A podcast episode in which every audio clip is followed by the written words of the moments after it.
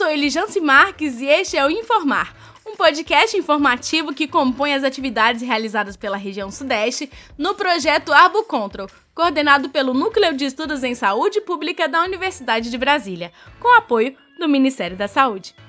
Trabalhamos com os eixos da educação, informação e comunicação para pensar em um conjunto de intervenções que, de maneira planejada e integrada, sejam favoráveis à promoção da saúde e prevenção de riscos de outros agravos da Zika, dengue e chikungunya. Nesse episódio, você teve chikungunya?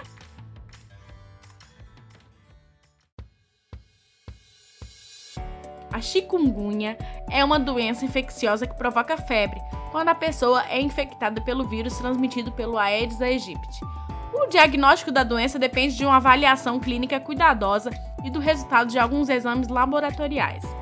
A biomédica e pesquisadora da Fiocruz, Bárbara Campos Silva Valente, nos fala sobre os principais sintomas da chikungunya. Na chikungunya, os principais sintomas são febre alta de início rápido, dores intensas nas articulações com inchaços que dificultam atividades rotineiras, como tomar banho e escovar os dentes. Pode ocorrer ainda dor de cabeça e manchas avermelhadas na pele. As complicações da chikungunya é a persistência de dor por meses ou até anos, levando à incapacidade de realizar algumas atividades. Entrevistamos a professora Sônia Conde, moradora da cidade do Rio de Janeiro, que teve chikungunya em 2017. Devido às persistentes dores articulares, Sônia precisou ser acompanhada por uma reumatologista.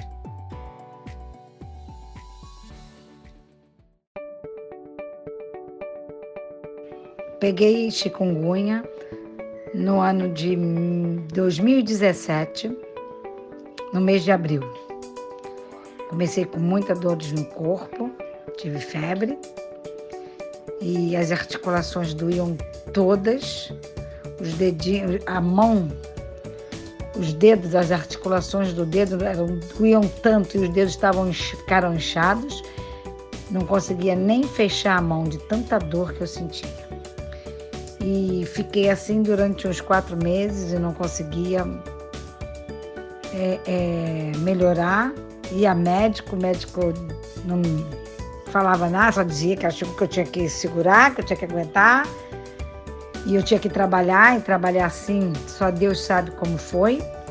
Até que falaram para mim que eu procurasse uma reumatologista, até porque eu já estava ficando com os dedos da mão atrofiados, que eu não conseguia fechar.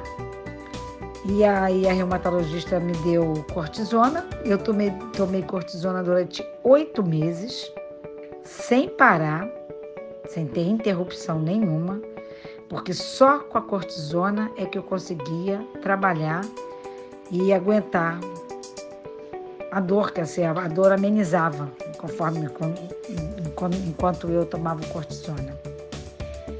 E, e aí depois ela foi tirando, a médica foi tirando aos poucos o cortisona, foi que aí amenizou mas eu fiquei. Eu peguei em abril de 2017, janeiro, fevereiro, mas em abril, no ano seguinte, foi quando eu parei de tomar o cortisona. Porque eu fiquei quatro meses sem tomar. Depois é que eu passei a tomar, foram oito meses tomando sem parar. Quer dizer, foi um ano nesse tratamento. E hoje, quando eu sinto, quando o tempo muda, eu sinto ainda as minhas articulações da mão doem muito, como se estivessem dormentes e doem quando o tempo está para mudar. Isso foi uma das sequelas que ficou. Graças a Deus não ficou mais nenhuma. Só a mão e o joelho também sinto quando o tempo está mudando.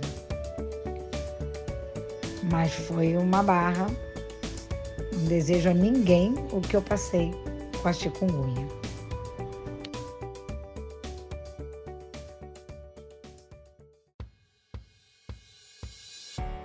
Existem diferenças entre os sintomas da dengue, zika e chikungunya. Na chikungunya, a dor nas articulações é muito intensa, afeta principalmente pés e mãos, geralmente tornozelos e pulsos. Ao contrário do que acontece com a dengue, não existe uma forma hemorrágica da doença e é raro surgirem complicações graves, embora a artrite possa continuar ativa por muito tempo. Se você quiser saber mais sobre os sintomas da dengue, volte e ouça o episódio 2. Nele, além de relatos de pessoas que tiveram a doença, detalhamos os sintomas. A zika pode se apresentar com ou sem febre, porém com manchas na pele e coceira no corpo. No episódio 3, abordamos com mais detalhes os sintomas da Zika. Você vai ouvir agora o relato da psicóloga Cíntia Santiago, que conversou conosco no episódio passado sobre Zika. Além de Zika, Cíntia também teve chikungunya. Ela ficou com sérias sequelas que requerem permanente acompanhamento médico. Vamos ouvir o que ela tem a dizer sobre os sintomas e como ela faz para minimizar os efeitos dessas sequelas.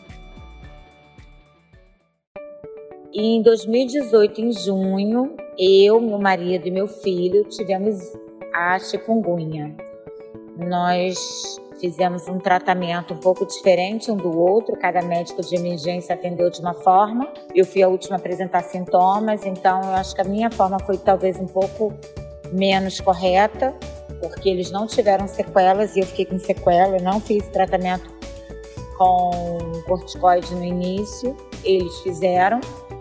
Então eu tive é, até um pouco mais de resistência no início. Tive é, as dores articulares, não tive febre, tive um pouco de prostração, mas em compensação eu desenvolvi uma doença autoimune chamada artrite reumatoide soronegativa, qual eu faço controle desde então.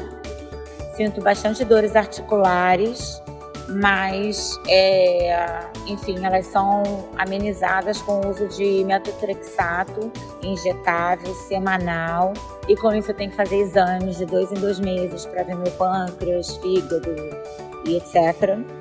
Enfim, é uma medicação muito forte e me gera vários desconfortos, mas que enfim, é, não tem outro, outro jeito, né? Então, são, é o controle por ultrassonografias com Doppler e a medicação e consulta periódica ao reumatologista.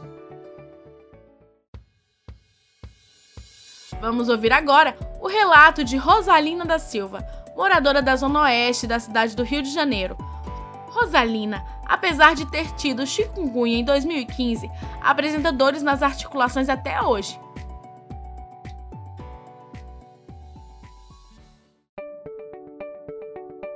Eu vim trabalhar normalmente, não estava sentindo nada. Aí, quando eu saí do trabalho, comecei a sentir um escalafrio. Aí fui para casa, não conseguia nem levantar o braço porque doía tudo. Meu braço doía. Aí quando eu cheguei em casa, deitei no sofá, aí eu falei pro Valmir, Valmir, eu tô me sentindo bem. Tô me sentindo bem, tô me sentindo com o corpo todo dolorido. Aí a minha filha chegou, pai, leva minha mãe pro médico. Aí eu fui para pro UPA, cheguei lá, tava lotado. Aí a enfermeira veio, tirou a, a minha temperatura, tava com febre e ela falou: Isso é chikungunya. E saí de lá, era meia-noite e pouca. Cheguei lá seis horas, saí de lá meia-noite e pouca. Não conseguia nem andar. Só ficava deitava, levantava para ir no banheiro, só e deitava. Tô na junta, a minha mão não fechava. A junta toda doía. O pé inchou, que eu não conseguia botar o pé no chão. E eu fiquei acho que um, mais de uma semana. Na segunda-feira eu sentia tanta dor nessa mão, na mão, que eu não conseguia fechar a mão assim, ó. Aí eu falei, meu Deus do céu. Aí o Valmir falou assim, mas que tanta dor, mas é da chikungunya. Eu sinto dor no pé, tem que ver. Às vezes eu tô mancando, é dor no pé. No joelho dói, tudo dói ainda. Mas não tá doendo como antigamente, né? Logo no começo. Mas agora eu tô bem.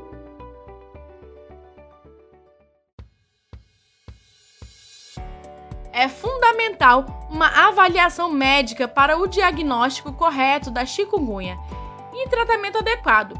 Uma importante recomendação médica é beber bastante água e fazer repouso. Nunca é demais repetir sobre a importância de adotar medidas para eliminação dos criadores dos mosquitos em nossas casas e vizinhanças. Não deixe água parada em recipientes descobertos em pneus velhos, latas de lixo e nos pratinhos de plantas. Converse com seus vizinhos e fique ligado. Cada um de nós tem um papel importante na prevenção da proliferação do mosquito, através de cuidados diários e constante atenção nos períodos de chuvas. Para saber se você está com chikungunya, basta fazer um exame de sangue para verificar a presença de anticorpos através da sorologia.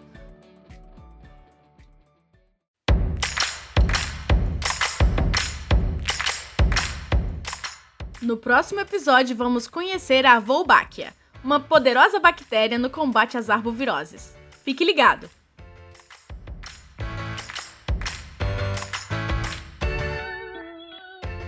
Podcast Informar é uma produção do projeto Arbocontrol da região Sudeste.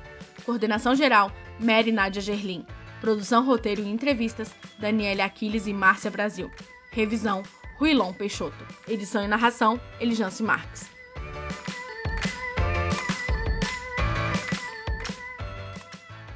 Este podcast contou com a colaboração técnica da biomédica e pesquisadora da Fiocruz, Bárbara Campos Silva Valente.